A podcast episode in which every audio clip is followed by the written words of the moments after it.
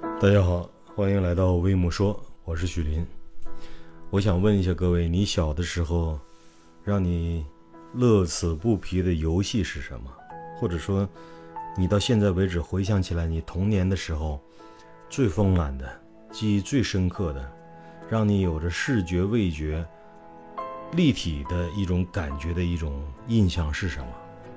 我想跟你说，我的印象是用火烤小麦的麦穗儿，这样一种既有味觉，又有感觉，又有听觉的一种香甜的记忆。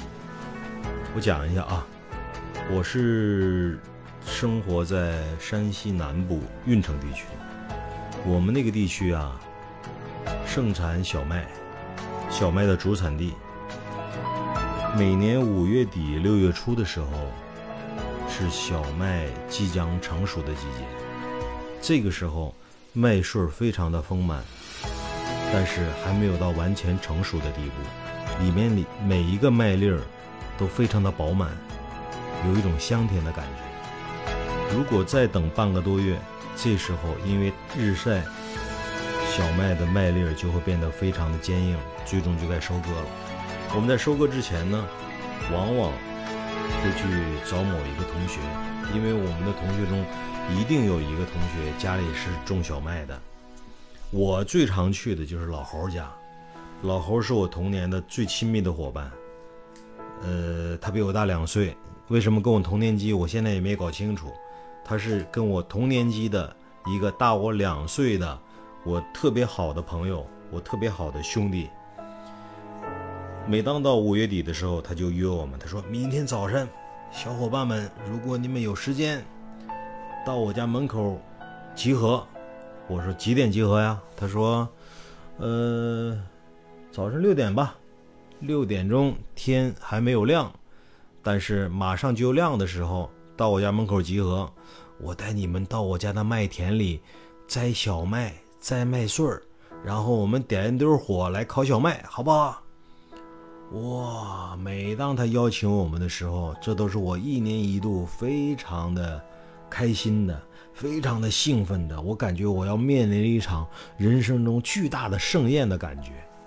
于是呢，我们会在早晨天还蒙蒙亮的时候，到老侯家门口集合，然后老侯带领我们绕过山川，绕过沟壑。最终来到他家，在向阳的一片山坡上的一个麦田，老胡会说：“你们不能再多，每人只能做摘二十个麦穗儿。”于是呢，我们大家都很遵守老胡的要求，摘二十个麦穗，然后呢，找到一片空地，老胡这个时候已经把火点燃了。我们拿着手里的二十颗麦穗，在火上翻来覆去的去烤它，就像现在我们看到街边的烧烤师傅在烤羊肉串的感觉，翻来覆去的烤，翻来覆去的烤，而且我们会不时的问老侯：“我说老侯，你觉得我这个麦穗烤的怎么样了？”老侯老侯会。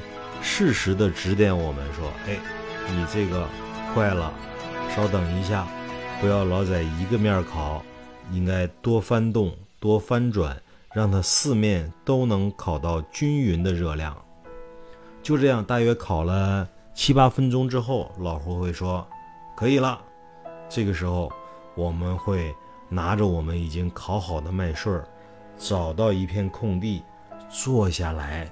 享受我们当时、当次那个时间段最美好的感觉，什么感觉呢？就是把那二十个已经烤的焦黄焦黄的麦穗儿放到地上，拿起其中的一个麦穗儿，放到手掌的中间，用另一个手去搓它。不断的搓，不断的搓，不断的搓，不断的搓，最终把里面的麦粒儿和麦粒儿外面的皮搓的分离开。这个时候，我们用两个手捧着这捧既有麦穗儿，就有又有麦穗儿外面的皮的这一摊东西，用力的吹一口气。这个时候，神奇的事件发生了。那口气吹走的是麦穗儿外面那层皮，而留下的是里面丰满的。被烤得焦黄焦黄，散发着诱人香气的麦粒儿。这个时候，我们张开嘴，一口把那焦黄焦黄的、烤得热气腾腾的麦粒儿吃到嘴里，用力的咀嚼，用力的咀嚼。从我的味蕾散发出来的那种粮食的味道，遍布了全身所有的感官，最终我们把它吃到肚子里。这只是一次，但是我们这个清晨会有二十次这样的感觉。这个画面。在我四十多岁的人生里，在我不计其数的梦里，无数次的重复过。我现在回想起来，如果你问我什么是你童年最深刻的记忆，去在二十颗还未成熟的麦穗儿，用一把火烤一下。把它搓完了之后，用嘴一吹，变成了麦粒儿，一口放到嘴里，那种咀嚼的感觉，是我永世都不可能忘怀的记忆。但是这件事情有一个后遗症，就是当你吃完了二十岁麦穗之后，你回到家里，你的妈妈一定看到你满嘴、满鼻子。满脸蛋儿，甚至满脑门儿，都是黑色的。